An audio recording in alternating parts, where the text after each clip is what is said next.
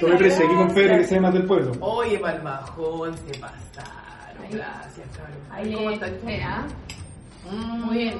Cuida a la familia, saludos. Oiga, presidente, ¿nos Oiga, puede decir algo- alguna declaración con respecto a lo que está ocurriendo en la Araucanía, los hechos de violencia de anoche? Disfrute. Muchas gracias.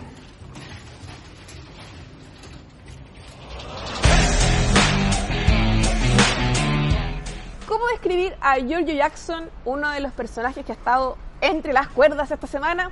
Me quedo con el apodo del diputado Aedo. Giorgio Jackson es como Michael Jackson. Todos los días da un paso hacia atrás.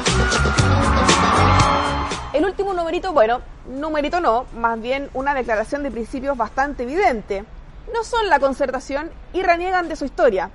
Digo todo esto porque en una transmisión en Twitch, cosas que jugamos los jóvenes, dijo que su escala de valores y principios no solo distaba del gobierno anterior, sino que de esa generación, abordando los temas con menos eufemismo y con más franqueza.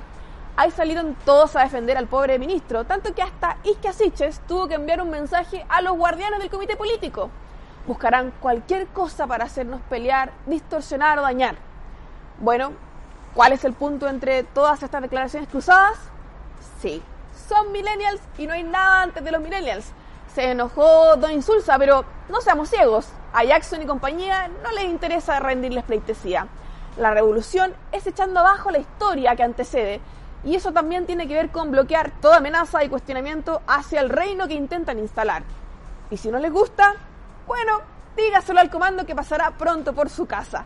Nos vemos en estudio. Bienvenidos a un nuevo capítulo de Vox Populi y hoy tenemos con nosotros como invitada especial y el personaje de la semana casi, Constanza Juve, ex convencional, profesora, genia, todas las cosas. ¿Cómo Muchas estás? gracias por los piropos, Javi. Eh, bien, muy bien. Muy contento de estar en este programa. Yo había escuchado el, del programa, así que no sé- no- todavía no sabía por qué no me habían invitado, así que agradezco mucho la invitación. No era necesario que tuviera que ser trending Quería- topic para- Queríamos para que llegara pero- a Trending Topic bueno. Como Ah, ya. ya. Sí, por Perfecto. fin, Muchas gracias. Mara Sedini. Hola a todos, feliz de estar acá nuevamente, de verdad, un lujo invitada. Es que estábamos esperando el momento culmine. Sí. Tener a nuestra constitucionalista aquí hablándonos en el mes previo a, al, al plebiscito nada, nada. esencial. Así que te estábamos guardando para el final. La guinda de la torta. El era la razón, Lo ya. mejor el postre, siempre. Es verdad, ¿a un mes del plebiscito? Lo- lo- los golosos saben. Mica. Hola, ¿qué tal? ¿Qué tal? ¿Cómo estás? Bien. Eh, hoy día vine con una polera especial adecuada para este programa. ¿Cuál es cuál? ¿Cuál es cuál? Me inspiré en un programa, en otro programa que vi en YouTube, No mencionaremos cuál. un poco similar a este. Pero con, Sí, acá yo creo que tenemos a Rodhab, la Mara, por supuesto, y la Mica. Oye, Bueno, aunque en personalidad yo creo que andamos al revés, pero como que... Sí, puede No sé, de tengo todas maneras. dudas, de todas maneras. Ahora, de feliz que me pusieran los ojos azules también. que no, no. Eso No te me- faltó. No me dio para tanto. no me Te faltó para ser rubia 100% Mm, natural. Sí, no, sí, harto me parece. Pero Eso sí. se puede arreglar. Por eso, pero está Te arreglado. Ah, Está, arre- está arreglado, está súper arreglado. está arreglado. Constanza, Juve, V, mucha gente me pregunta. Es verdad, como que para la campaña de hecho tuve como muchas muchas maneras de decir mi apellido y a mí me da lo mismo, ¿ah? pero pero al final me, me terminan diciendo, pero Connie tiene que, tiene- lo tienen que decir de una sola forma, no importa si se dice mal, Juve. si se dice Juve o V o Juve, pero, pero, Juve. pero que te lo Juve. digan, pero que te digan de una sola manera porque si no nadie entiende nada. Es Juve. Ah, así, dije, esa es, la, esa es la, la manera correcta de decirlo, pero, pero respondo por todas los otros, lo- las otras maneras de, en que me, en que me dicen el apellido. Así que no hay Sí. Oye, Connie. Uber, eh, me dicen de repente. En Uber. Estoy con la clarita que mi jefe se dice Constanza Uber. Bien, Constanza Uber. Yo, bueno, está bien, gracias. Crack. Oye, Connie, antes de, de partir, porque nosotros tenemos un tema puntual que queríamos conversar contigo, pero antes de eso, te queríamos dar un minuto aquí, difícil en un minuto, Difícil. pero ¿qué es lo bonito, lo malo, lo feo de la Constitución? Puede ser lo feo, puede ser lo bonito. Te lo dejo. A contar de ahora, uno, dos, tres. Un minuto. Bueno, estamos acostumbrados a hablar en menos de dos minutos, así que ojalá poder hacerlo en uno. Eh, a ver, yo te diría que lo, lo malo de la, de la constitución tiene que ver con la composición de la convención y la manera en que la convención lleva adelante finalmente este proceso. Eh, las constituciones tienen la misión de entregar paz social, de ser un pacto social que nos una dentro de la diversidad. eh, dentro de nuestra interculturalidad y multiculturalidad que tenemos como país. El gran problema de la convención es de que tomó todo lo que nos diferencia, todo lo que nos eh, desune, todo lo que nos enfrenta, todo lo que finalmente nos termina generando una separación y se dejó en la constitución de la convención. En circunstancias que lo que debíamos haber hecho era tomar aquellos puntos que nos unían como chilenos, aquellos puntos que nos eh, encuentran y la verdad es que lo que fue finalmente terminó siendo lo contrario, ¿por cierto? Nos habló desde el amor, se habló desde el odio, el resentimiento, la venganza. Entonces, finalmente tenemos que tener una, una buena constitución, una nueva, pero no la de la convención. Mira, ¿cómo lo logró? Le quedó un segundo. Podría mandar un besito. ¿Cómo se nota el entrenamiento? Sí. Dos minutos, dos minutos o menos, sí. Tac, tac, tac, ahí te mira y, y- y se te empezaba a prender la, la como el, el micrófono tenía como un- una lucecita, se empezaba a hacer así cuando te queda un minuto, entonces ya te das cuenta que se te iba a acabar oh, y te cortaban en la mitad, Don John ahí no tenía ningún tipo de misericordia, así que uno, uno se acostumbró a eso. La fama, cosas de la fama. que- Oye, Connie, eh, queríamos preguntarte un poco eh, si es verdad que tú repartiste unas mentiras de la Constitución, que después te habló el presidente. Cuéntanos un poco, porque yo, yo quería recibir ese libro. Queremos la fuente directa. Queremos la fuente directa. ¿Qué repartiste? Bueno, pasaron varias cosas en realidad, porque todo fue como medio en paralelo, ¿ah? Eh, primero pasó que yo llegué a la, a la plaza de armas de Los Ángeles, porque al igual que habíamos tenido otras denuncias en otras ciudades del país, eh, el gobierno está repartiendo la constitución de la convención, ¿ya? Y en estricto rigor eso está bien, no tiene ningún problema, eh, pero el gran, el gran punto es que lo estaba repartiendo contra datos personales. O sea, las personas llegaban, hacían una fila, eh, le entregaban el texto, pero tenía que dar su nombre y, su, y tenía que dar su celular. Entonces, evidentemente que eso es algo súper irregular, no tendrían por qué pedir los datos personales. Y yo me acerqué en, en la, en la Plaza de Armas de Los Ángeles, pucha, mira, empecé a preguntarle a la gente si- que- dónde estaba la fila para poder pedir la constitución. Y me dijeron esa de allá, llegué, hay un, un ser humano del CENSE que me decía, no, que yo no estaba repartiendo nada, y el humano de al lado, que era de la Humano. di- División de, de Organizaciones Sociales del, go- de la Secretaría General de Gobierno, Ministerio de Camila Humane. Vallejo, Bueno, ¿Verdad? no, te van a funar, ahora humane. Un humano. humane, un humane. Más respeto, con Humane. favor, es que te caen Humane. mal, pero no estatutos humanos. No, yo, yo trato ahí humano, pero todavía, pero, pero mientras me lo permitan, igual como Manténlo, mientras, manténlo, lo, lo- lo voy a manténlo. Mientras me lo permitan al menos, ya que la libertad de expresión hoy día está siendo un, un tema que está en tela de juicio. Y nada, y, y el- finalmente el, el amigo del Sense eh, acusó al otro de al lado diciendo no, él lo estaba repartiendo. Entonces le empiezo a preguntar y me dice que esto es algo común en el programa Gobierno en Terreno. Yo le dije, bueno, pero es que no es común que se anden repartiendo propuestas de nueva constitución, o sea, eso es algo raro. Y si bien Claro. lo pueden hacer para otras actividades, no para andar repartiendo el texto. Y eso salió a la televisión y finalmente se denunció el intervencionismo electoral. Y justamente a propósito de eso, empezó este tema como de la, de la funa por un material que yo estaba repartiendo, que me llamó mucho la atención porque algunos decían material que parecía ser de, oficial de la convención, pero no era.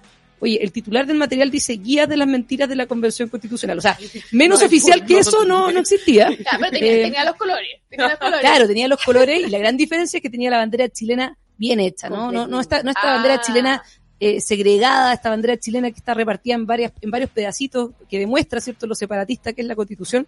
Pero eso es lo que estuvimos repartiendo. Y de hecho me llama mucho la atención porque la FUNA es a partir de un video en la cual yo le explico a una señora y le digo, mire, debajo de esta interpretación que nosotros tenemos está el artículo de la propuesta de la Constitución. Claro, dice artículo 42 de la propuesta. Y además estaba el artículo del borrador inicial y el armonizado, o sea, están las dos.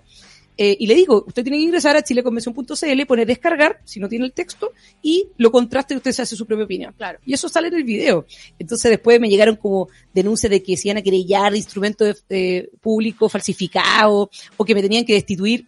¿Destituir de qué? Si no soy, no soy autoridad. O sea, pasaron muchas cosas entre medio, pero uno entiende que esta es la parte como fea de la política. Lo del presidente Boric vino en paralelo, había, el mensaje yo lo había recibido días antes. ¿Tú habías hablado con él por, No, por nunca. direct de Instagram? No, nunca, nunca. Claro, igual que te digo como solicitud de mensaje. Gabriel Boric.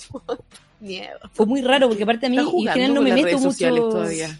No me meto mucho a Twitter, eh, de verdad, o sea, me meto para tuitear muchas veces, pero, pero los comentarios generales los leo, pero los DM son muy, es raro que, o sea, por lo Sí. menos es raro que me llegue a mí. Twitter, sí. Y como que llegué, había uno solo, y era este, y fue como, bueno, nada, pues hay que contestar nomás, pues. Y contesté, y bueno, y después empezó un diálogo un poco más largo, pero, pero esto fue un poco antes de lo que pasó en Los Ángeles. Entonces, fue- se mezclaron las dos cosas, fue un Mm. poquito, eh, un poco en paralelo, y, y nada, pues, es una, es una lástima. A mí, de verdad, no, no es algo que me, me sea grato, no me, no, me, no me es cómodo, esto es lo personal, pero me cero cómodo tener que estar eh, en el ojo del huracán por ese tipo de cosas. Claro. Pero obviamente también es inaceptable que el, que el presidente de la República esté preocupada, y esto es lo que más me, lo que más me complica a mí, no tiene que ver con lo que me pasó, ¿ya? tiene que ver con el hecho de que el presidente de la República no esté desvelado por las prioridades de, la- de los chilenos, siendo que existen tantos dolores a lo largo de todo Chile, de Arica Punta Arena, y que esté preocupado de contestarle a una pinche ex con- convencional constituyente que está manifestando su opinión, eh, que eso le preocupe, no lo otro, eh, eso es lo que me, eso es lo que me complica más en realidad. Oye, ¿cuál fue tu reacción de entrada cuando viste el mensaje? Así como, porque igual es una sorpresa que el presidente te esté mandando un mensaje tan apito de nada. ¿No te sentiste intimidada? Igual es como que, no sé, no es como que te manda tu amiga un mensaje, oye, Connie, te pasaste la raya, sino que te hable el presidente de la República. O sea, intimidad no, o sea, ni, en ningún caso, o sea, de, verdad no. Eh, obviamente que uno puede entender de que si esto se lo hace a, a mucha gente, eh, ya la, cosa, o sea, a ni a uno ni a muchos, pero en mi caso, personalmente no me sentí intimidada. Pero sí lo que, lo- la primera reacción que me generó fue esa. No puedo creer que el presidente de la República esté más preocupado de enviarme mensajes eh, por Twitter, eh, por interno, por una discusión que es pública, porque mi crítica fue pública al presidente de la República, Claro. no fue en privado, ¿ya? Eh, y que no esté preocupado de otras cosas. Mm. Pero obviamente esto tú lo tienes que mirar en un contexto que es más complejo, que es esta política de cancelación. Y que de hecho hace poco escribí una columna que se llama así, el punto no retorno. Porque lo que pasó con Matías del Río, porque lo que pasó con Germán Codina el domingo, porque lo que me pasó a mí, por lo que le pasó al actor Pablo Díaz unos días atrás, que manifestó su opción por el rechazo, es inaceptable. Cualquiera que piense distinto a una suerte de verdad oficial eh, que está planteada por algunos que se creen superiores moralmente, están, eh, están mintiendo o no tienen por qué hablar o tienen que ser callados. Y eso yo lo encuentro muy complejo. Por algo que estábamos conversando antes de partir. Si en algún minuto en Chile se normalizó la violencia como método de acción política y ahora normalizamos que la política de cancelación está bien como un mecanismo de censura, Claro. definitivamente no hay vuelta atrás. ¿ah? No, hay, no hay vuelta atrás. Entonces yo creo que este tipo de cosas nos tiene que indignar a todos, eh, independiente del eje de izquierda-derecha, que yo siento y creo, por eso creo que la opción del rechazo también está bastante más sólida, porque es transversal, porque ya no tiene que ver con izquierda-derecha, tiene que ver con quienes creen en la democracia y quienes no. Oye, Un poco, eh, yo creo que aquí la, la, la Connie como que une un montón de temas que han pasado últimamente en, en el cual estamos viendo un matonaje político.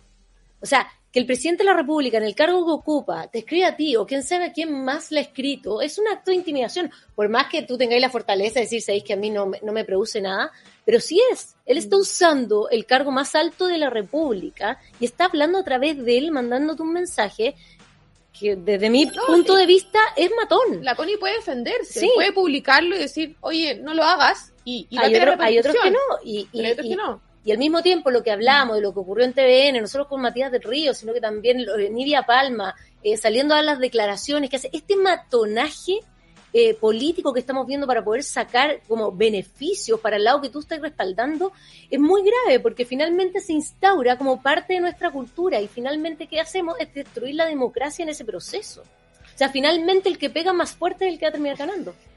Con Nidia Palma vemos que siguen los problemas de comunicación interna dentro de todo este lote Frente Amplio y extras.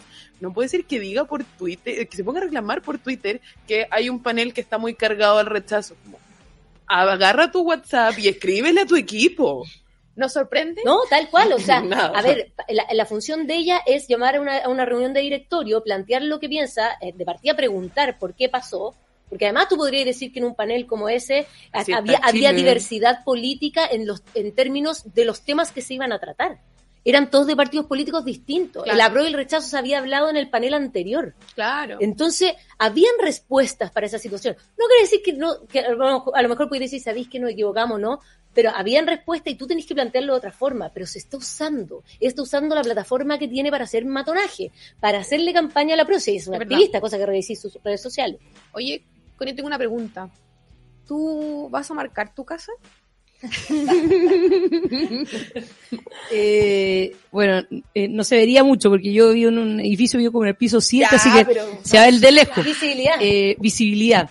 Eh, pero no, no, yo no, mira, yo de verdad cuando lo vi, a mí me pasa quizás algo, un poco lo que decía la Mara antes, como que hay cosas que como que son como medio increíbles, ¿o ¿no? Como que tú decís, como, no, esta cuestión no puede ser cierta.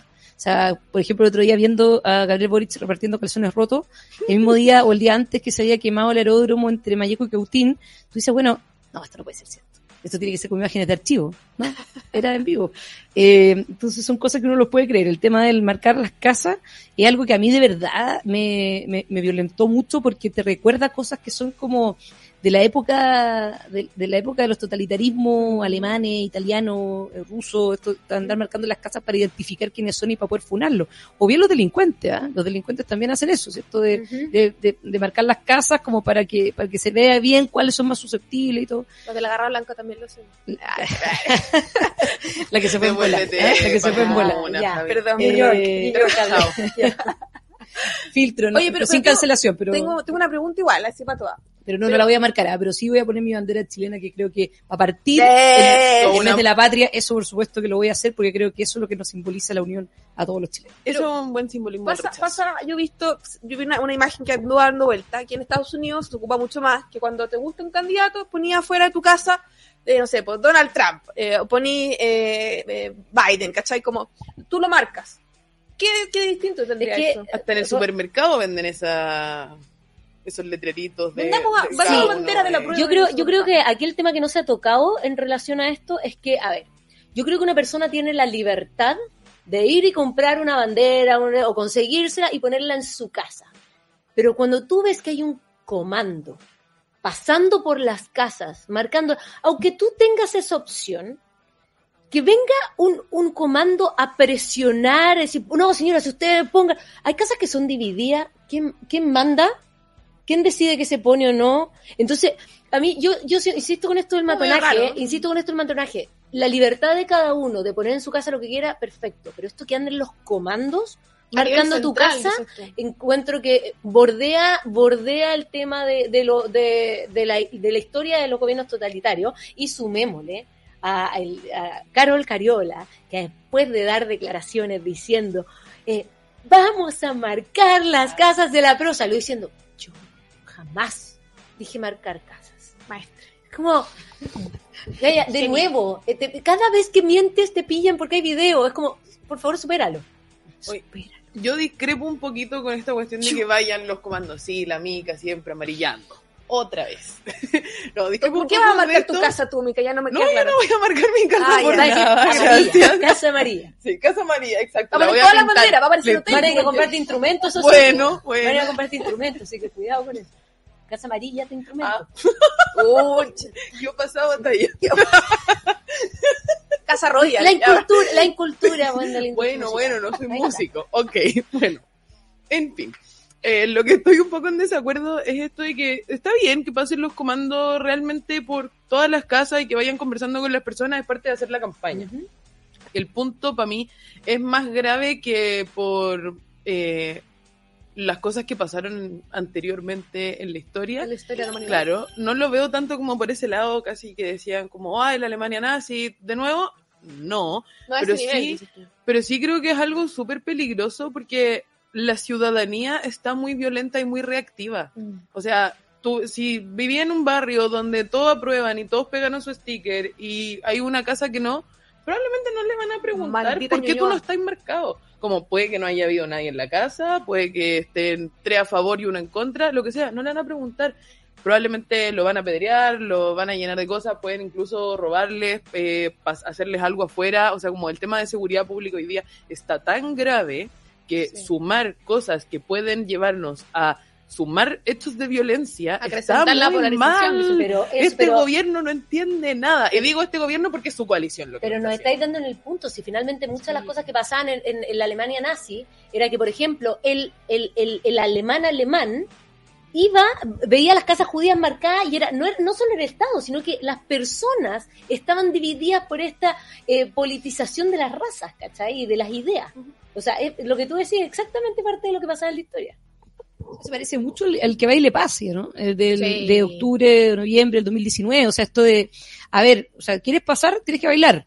Eh, te tenés que bajar del auto y bailar. O si no, tienes que pagar un peaje. O sea, es un poco yo creo un poco lo mismo, o sea, eh, si mismo alguien- germen. Claro, o sea, al final es la manera, un poco lo que dice la manera, es la manera en que se dice y también el hecho concreto, porque no es que uno esté repartiendo stickers en caso que la gente lo quiera pegar, es que, la- es que va al comando una diputada del Partido Comunista, que es, eh, que es parte del el comando de la prueba, a marcarte una casa, po. Entonces, y, y ¿qué pasa si en Recoleta? O sea, ¿qué hay a hacer? ¿No hay a marcar la casa? O sea, Es pero hable- hablemos serio, o sea, en el fondo, ¿de verdad hay libertad para que cada uno vea si es que en una de esas pega el sticker o no? En una comuna comunista. O sea, de verdad yo creo que ya a esta altura del partido es, por lo menos lo veo, lo veo yo así, yo siempre he creído mucho en la, en la buena fe de las personas. eh, y, y sobre todo en, en política es importante poder eh, confiar y ojalá tratar de, de tener las mejores relaciones posibles. Eh, nosotros lo intentamos en la convención, pucha que lo intentamos. Y pucha que no fue mal. Pucha. Pero más allá de eso, uno subestimar al, subestimar al- finalmente el comando de la prueba para estos efectos, eh, a mí me parece a esta altura del partido eh, iluso. O sea, subestimar de que lo están haciendo de buena fe, así como que están marcando las casas como para generar una especie de ambiente de campaña. Están Amiga, no. sticker, Ami- claro. Amiga, no. O sea, un poco lo que dice. Voy. No, no, no, pero un poco, no, no, pero a, a propósito de lo que decís tú, o sea, eh, toda la razón. Si el gran tema pasa por eh, el ambiente que tenemos.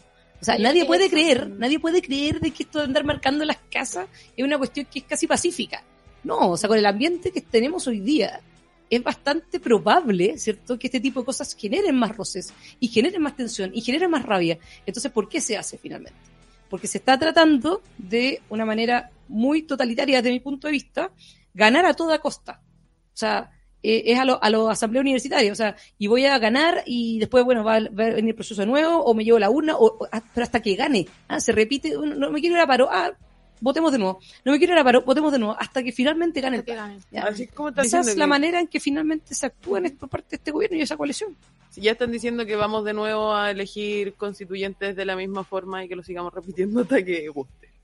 Oye, jefa, ¿me puedo salir un segundito de la pauta? Porque quiero meter una pregunta un poco más personal. Ya tenemos muy cortito tiempo. Sí, recién estaba pensando y dije, a ver, como en los últimos capítulos igual hemos tenido una parte como un poquitito más personal, como un poco más de salseo. Cuidado con las preguntas que Eh, hacen. no, no, esta viene muy soft, muy soft. Eh, A la Connie Uber. Connie, ¿hay algo que tú crees que te, haya- que te marcó eh, más en profundidad o tú crees que el- este proceso de la convención te eh, trajo como algún cambio en lo personal, en tu vida como personalidad o algo así, como más allá de lo político, sino que la Connie que se va a su casa después de que terminó la convención y que está con lo suyo? Antes no era colorina. O antes era más colorina, se me fue. Ahora Se me. Me con la, No, con como la convención. Eh, cosas que pueden haber cambiado. A ver, yo creo que no, cambiaron muchas cosas. O sea, yo no, no sé si soy una persona muy distinta, porque la Jaime me conoce hace mucho más tiempo. Qué miedo. Eh, sí, Eh, pero, pero sí, obviamente, esta cuestión no, no pasó, no, no fue indiferente. O sea, además de tener, creo yo, un poco más de paciencia, cosa que no es tan difícil porque en verdad tengo poca, eh, tengo muy poca paciencia. Enoja. yo te diría que, eh, que la convención me ayudó mucho a entender, primero a, a- a ratificar, por Dios, ratificar que lo que pienso está bien que lo piense, ¿ah? y, y que en realidad es precisamente lo que uno no quiere para, para el país. O sea, si hay algo que esto usted me ayudó es un poco entender de que lo que uno está haciendo vale la pena. Eh, y por otro lado, a mí me, me pasó, y siento que esa es la manera que uno tiene para trabajar, especialmente en política, es que si hay algo que me enseñó la Convención Constitucional y especialmente mi, mis amigos de la bancada, de la, de la bancada que armamos, que fue de Independientes, UDI, de, de- de todo un poco, fue de que pusimos la causa colectiva por sobre el estrellato individual, eh, de entender de que, de que tenemos que ser, o sea, de ser compañeros, de, de que si uno iba a un debate, pucha, el otro lo ayudaba, de que si uno era mejor por programa, iba ese y no lo otro, o sea, eso yo nunca lo había visto. Se, Yo estoy se complementaron bien ahí. Claro, estoy relacionada en política desde que tenía 15 años, tengo 36 y nunca en mi vida me había tocado ver un grupo humano que trabajara así. Y para mí fue un orgullo, fue un orgullo. Entonces mm, me quedo con la- me voy con la frente en alto. Si tú me dices como, bueno, ¿qué te dejó? Y llegáis a la casa, yo llego a la casa el 5 de septiembre y me quedo con la conciencia tranquila de que hicimos todo lo que estuvo a, su- a mi alcance para, para representar de la mejor manera posible a las personas que votaron por nosotros. Qué lindo. Un aplauso. Casi, casi lloré. Mentira. Se- no se notó. Eh, vamos a hacer un cambio en, el programa. Espero que, Mati, Mati me, me soporte estos minutos. Pero vamos, nosotros tenemos un knockout de la semana. Y lo vamos a pedir especialmente a ti, que va a venir después de esto. Pero también tenemos el minuto de la confianza, que van a hacer las chiquillas. Entonces, es un minuto cortito. Mara, tienes un minuto para dedicarle unas palabras a quien tú quieras de la política.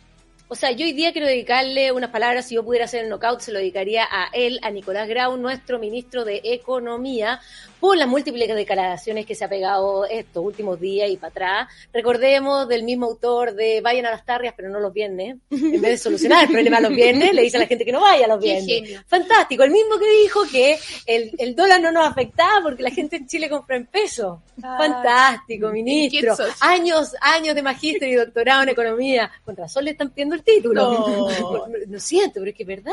Y las últimas declaraciones en el Hablemos en Off de Radio Duna, eh, decir que a las pymes la inflación tiene costo y beneficio. Me- porque, porque sí es verdad que los productos eh, le, su- le subían el precio, pero al, al, al producto final le podía volver a subir el precio, entonces con eso se beneficia la empresa. O sea, no sé, yo me acuerdo que en Introducción a la Economía nos enseñaban que cuando subían los precios bajaba la demanda. Eh, no- no, pero no sé si eso se lo pasaron en el doctorado. Pero bueno, eh, un saludo ¿Un a... doctorado? eh, No sé, el magíster, no sé qué. Algo hizo fuera, algo están hizo pidiendo fuera. que mande el título. Algo hizo fuera, no sé, algún título. Pero, pero ministro, o sea, de verdad no puede tener el cargo que tiene y pegarse esos jugos. Por favor, un poquito más respeto con, en verdad, las miles y millones de personas que eh, conforman una pyme o individualmente son una pyme y que están luchando día a día por el tema de la inflación, el tema de los precios, eh, que está descarriado y sobre todo en, en su gobierno está descarriado. Así que eh, sea un poquito más responsable, un poquito más empático y, y solucione el problema en vez de estar hablando tonteras. Muy bien, con su minuto de confianza. Mara Sedini. Mica, su minuto de confianza. Ufa. Hablando de ministros dando jugo, ¿Cuál de todos? Nuestra querida. nuestra queridísima Isquia Siches. Eh. Una vez más. Agradezco este nuevo formato de un minuto para apro- aprovechar de que podríamos pegarle todas las semanas ahora. Ya no es necesario dedicarle el knockout porque ya se lo habíamos hecho. Ministra, ¿cómo es posible que se preocupe más de estar dando entrevistas diciendo que la delincuencia ha bajado, que durante 2019, 2020, 2021 teníamos tasas más altas? Cuando es todo lo contrario. Y justamente Es mientras cierto. usted está en el programa hablando y diciendo que está todo tranquilo, que se están haciendo cargo, que se Todo están haciendo cargo, queda la escoba en la costanera. Y te- hay un video circulando en redes sociales que ha estado en las noticias varios días ya, de unos niñitos que están Dramático. viendo la situación que está pasando, la encerrona que están haciendo en un túnel en la costanera, y niños, chicos, se dan cuenta de que están sus vidas en riesgo. O sea, ya no son esos hechos aislados como veíamos hace un año atrás o como veíamos hace cuatro meses atrás. Hoy día la delincuencia está desatada, sin control, y ustedes no se están haciendo cargo. O sea, ¿cómo puede ser ministra del Interior todavía? Por favor, échenla luego. Renovación de gabinete. Está dicho. 5 de septiembre, ta, se viene. Muchas gracias, chicas, por el minuto. fue duro su minuto de confianza. Pero Era de Me, dejaron alta la vara. difícil, difícil poder Así que vamos, vamos con tu knockout, eh, Connie, y después de eso nos vemos en un próximo capítulo de Vox Populi.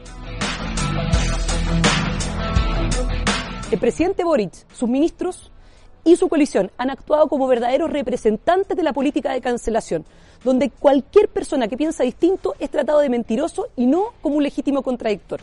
Buscan controlar a quienes se les oponga porque lo han hecho antes. Lo hicieron las universidades y también en regímenes que representan y comparten su ideología. Ocurrió con el periodista Matías del Río. Ocurrió cuando quisieron hacer un manual para la prensa. Y ocurrió con cada medida que propusieron para los medios supuestas fake news y para quienes pensamos distinto. Por suerte, aún podemos alzar la voz. Y digo por suerte, porque defender la libertad de expresión, defender la democracia en otros países tiene un precio mortal. Mi knockout va para Gabriel Boric, porque con la libertad de expresión no se juega. Me han retado mucho porque digo que buen knockout, pero yo creo que este realmente se pasó. Connie, todo mi agradecimiento. Connie Uber, te pasaste. Uber Eats. Connie Uber Eats. Era lo que esperábamos, era lo que Chile quería escuchar. Así que muchas gracias y nos vemos en el próximo capítulo.